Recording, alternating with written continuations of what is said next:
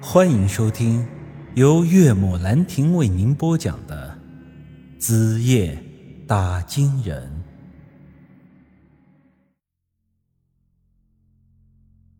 于是我又朝着周围瞅了瞅，就连绿化带里也仔细看了看，根本没有人。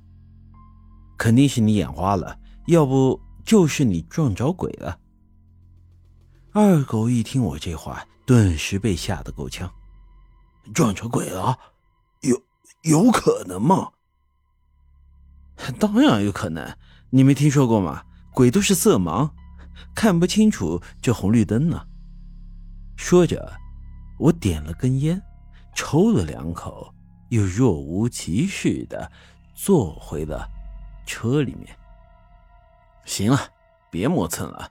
你要是再拖一会儿，咱们这没鬼，那林老板恐怕就得被这鬼给掐死了。二狗一时间也迷糊啊，难道真的是我眼花了吗？这时他正准备上车，突然注意到地上的一样东西，然后大叫了一声：“哦，宇哥，我真的没花眼，刚才的确是撞着东西了。”说着。他将地上的那东西捡了起来，仔细一看，是一束被摔坏了的百合花。我记得刚才那女人从绿化带里出来的时候，手里就拿着这束花。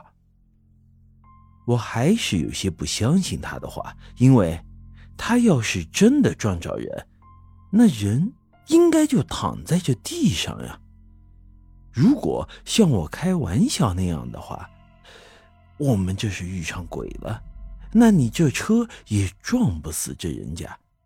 他要是在这周围，是逃不过我的阴阳眼的。但是，我用阴阳眼也看了看这周围，还是什么也没有。于是我对他说道：“哎，我估计啊。”应该是前面开车的那个缺德鬼乱扔了垃圾，恰好丢过来打到你挡风玻璃上了。你这眼睛一花，就以为是撞上人了。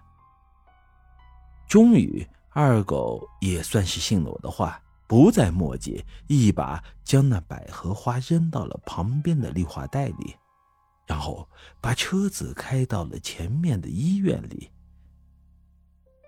由于这家私立医院住的大多都是一些有钱的老板，所以住院的人不多，没有平常医院那么拥挤。到了晚上，里面更是十分的清静。我和二狗穿过了无人的楼道，来到了这林槐树的病房。这时候，照顾他的。陪护也不知道去哪了。这病房里只有林槐树一人，而他是躺在这病床上睡着了。我们看了一眼，并没有发现什么异常。二狗小声的对我说道：“宇哥，咱们还是到外头守着吧。就待会儿林老板睡醒了，看我们在这儿。”我们不好跟他解释，毕竟他也不相信咱们的话呀。我点了点头，以他眉心漏的情况来看，这祸事必定是出在这三天之内。我们在这里守了三个通宵，也没有什么大不了的。于是，我走出了病房。这时，二狗一把拉住了我。宇哥，你看，那是什么？啥呀？你这又神神叨叨的。我朝着二狗手指的位置细细的一看，只见这林槐树病房这旁边的柜子上摆着一个花瓶，而这花瓶里插着一束百合花。这东西啊，我们白天来的时候还没有。应该是之后才有人送过来的。而二狗之所以这么惊讶，是因为花瓶里的百合花是被摔坏了的，有些地方还粘着泥土，没人看望病人。会送这种摔坏的百合花吗？这时，我心里突然一颤，这花和刚才二狗在公路边捡起来的那一束，好似是一模一样啊！难不成二狗刚才真的撞到什么东西了吗？于是啊，我一把将紧张的二狗拉出了病房。哎，二狗，先别着急。小心把林老板吵醒了。只是这时，二狗突然一把又抱住了我，吞吞吐吐的说道：“他，他，他在那儿。”我忙回头一看，四楼空旷的楼道里的尽头，果然有一个人影，就和二狗刚才描述和他撞到的那个女人一模一样。白裙子，长头发。而这一刻，他似乎也发现了我们，缓缓的转过了身来。突然，我发现这女人非常的不对劲。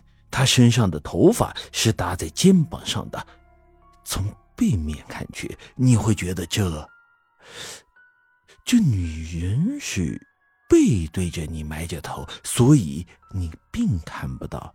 她的脑袋，但要是从正面看过去的话，你会发现，其实他根本没有脑袋，那束头发是直接搭在了这白花花的脖子上面的。